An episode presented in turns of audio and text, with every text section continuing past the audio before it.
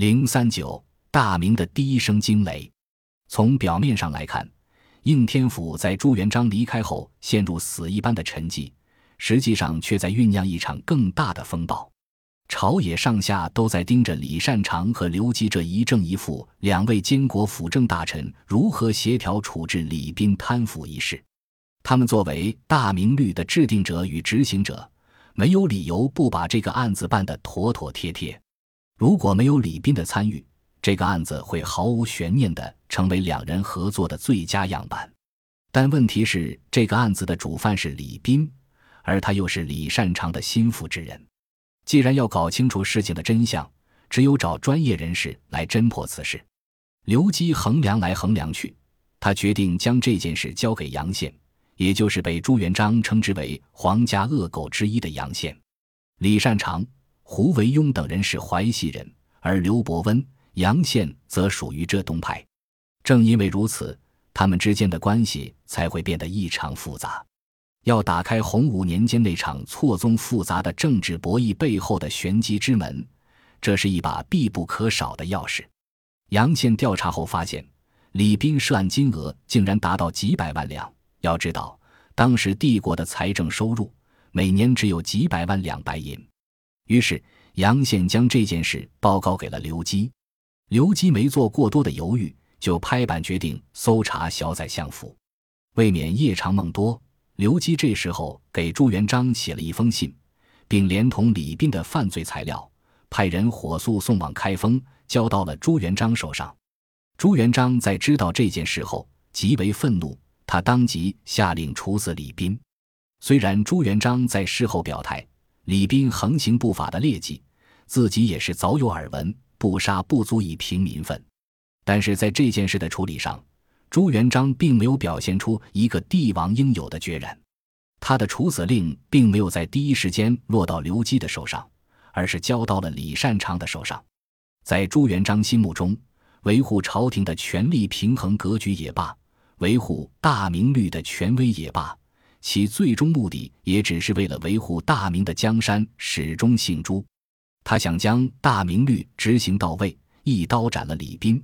但又害怕激怒李善长和他的淮西党，引起他们对北伐大军的掣肘。在这种情况下，朱元璋也只能采用半推半拖的态度应付了事。很多事情越想变得简单，会越发复杂。朱元璋的处死令是发自于心，也是遵循大明律做出的妥善安排。这个案子事实清楚，证据确凿，可谓是滴水不漏。纵然是天皇老子来。只要他遵循国家法度，就翻不了案。问题在于，朱元璋将这份处死令交到了李善长的手上。他能够想象得到，自从李斌被刘伯温抓起来之后，朝中官员的眼睛都在死死地盯着李善长，特别是那些淮西老乡。一直以来，他们都将李善长视为最得力的靠山，为其马首是瞻。更何况李斌是他的心腹之人。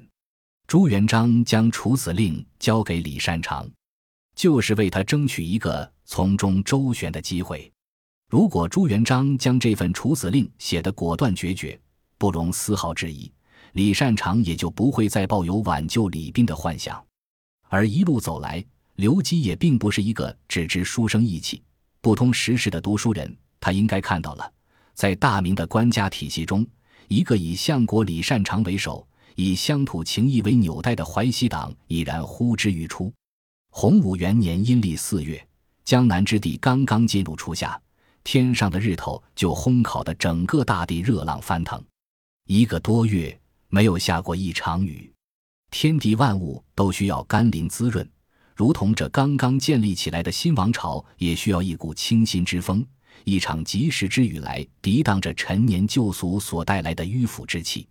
如此的旱情，按照惯例不宜杀人。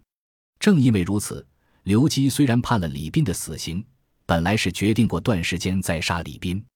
也就在这时候，李善长找到刘基，对他说：“京城已经很久没有下雨了，先生熟知天文，此时不应忘杀人吧？”李善长此举可谓奸猾无比，他明知刘基深通天文之道，以此为借口，如果刘基一意孤行要杀李斌。那么他就可以将天不下雨的责任全部推到刘基的身上。当时又没有天气预报，鬼知道什么时候会下雨。然而刘基的回答是：“杀李斌，天必雨。”这一回答让李善长大为惊骇，随即就是震怒。他开始准备自己的第一次反击。刘吉敢说这样的话，应该说他是有一定把握的。他确实懂得天文气象，可问题在于，即使是今天的天气预报，也有不准的时候。当李斌被推出午门，在炎炎烈日下被砍掉了头的时候，他那颗血淋淋的脑袋上，那双百思不得其解的眼睛始终难以合上。他到死也不明白，有当朝宰相撑腰。自己也被刘基给收拾了。面对淮西集团这样庞大的势力，刘基竟然明知山有虎，偏向虎山行。谁也没料到他会直接跳出来与淮西势力展开一场正面交锋，以李斌之案来震慑群臣。难道他真的是聪明过头了吗？想用打击淮西集团来凸显自己的权威？对此，连李善长。胡惟庸这些淮西人也是百思不得其解，在他们看来，刘基似乎不该犯如此幼稚可笑的谋略错误。他借着李斌一案出手，必然另有深意。杀了李斌之后，上天并没有如刘基所言来一场润泽天地的及时雨。等到朱元璋一回来，李善长积聚已久的能量终于爆发了出来，他煽动了很多人向刘基发起攻击。密集的炮火大多集中于刘基，在执法过程中不分青红皂白，动不动就拿淮西人开刀。李善长特别强调，刘基是在祭祀朱元璋祖先的场所杀死了李斌，当时李斌正在参加祈雨仪式。刘基这么做是在逆天行，也是人伦社会的大逆不道。朱元璋没有表态，几天后，他借天旱无雨之势征求刘基的意见。刘基给出的解释是：阵亡士兵的妻子全部集中居住在营房，达数万人之多，阴气郁结。另外，隶属于官府的工匠死亡后暴尸野外，这些都足以上干和气。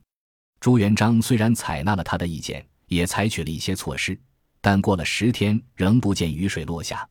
刘基还想为自己辩解，但所有语言都是苍白的。得罪了皇帝和丞相是没有好果子吃的，等待着刘基的将会是更加艰难的生存环境。刘基在这时候萌生了去意。洪武元年八月，刘基借着自己的夫人过世，向朱元璋请求告归。仅仅当了几个月御史中丞的刘基，以致仕的形式，暂时告别了大明政坛。在追随朱元璋的八年时间里。他用超自然的智慧为对方打造了一个崭新的天地。刘基前脚刚迈出南京城，他那神乎其技的超自然能力就突然消失无影踪。一切就像是发生在昨天。他以一个神的形象进入南京，而今天他又以一个凡夫俗子的身份离开南京。在离开之前，刘基还没忘记向朱元璋提出建议。一是反对朱元璋将都城迁至自己的家乡凤阳，凤阳虽是朱元璋的家乡，又是大明王朝的起兴之地，可并不适合建都；二是集中力量消灭蒙元政权的残余势力。如果让蒙古军队遁回沙漠，将会成为大明北方边疆的大患。刘基毕竟是开国元勋，朱元璋并没有一下子做绝。仅仅三个月之后，刘基又被召回了京城。洪武三年，朱元璋大封功臣，刘基也仅被封为成义伯。本集播放完毕，感谢您的收听，喜欢请订阅加关注，主页有更多精彩内容。